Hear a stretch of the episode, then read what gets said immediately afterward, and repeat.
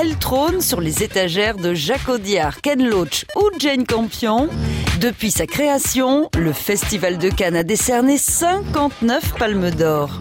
On peut déposer cette palme d'or euh, dans son salon, sur une cheminée, et on pourrait aussi l'amener sur son bureau, là où on travaille. 1955, l'année où Cannes s'est reposé sous ses palmiers.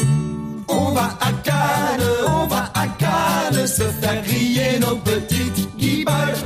Dans les années 50, la création du Grand Prix du festival est confiée chaque année à un artiste différent. En 1954, Robert Fabre-Lebray, délégué général de l'événement, imagine un trophée propre au Festival de Cannes.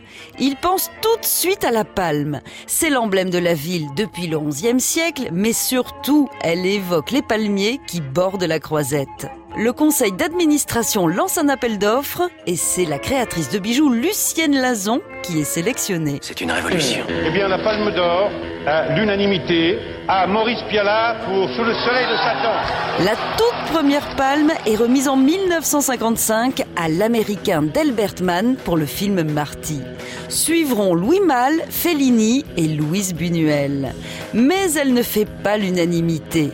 Dommage pour Jacques Demy et Robert Altman, elle est abandonnée en 64 et ne revient sur le devant de la croisette que dix ans plus tard. Le 7e art se remet donc à écrire son histoire sous le soleil canois, à l'ombre des palmes d'or. Je suis surtout content ce soir pour tous les cris et les sifflets que vous m'adressez. Et, et si vous ne m'aimez pas, je peux vous dire que je ne vous aime pas non plus. Depuis plus de 20 ans, la mythique maison suisse Chopard bichonne le Saint Graal du cinéma.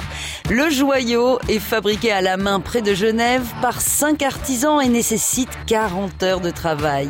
18 carats délicatement posés sur un cristal de roche. Bref, la palme d'or, c'est un vrai petit bijou. On n'arrête pas le progrès. Vive le cinéma À retrouver sur francebleu.fr.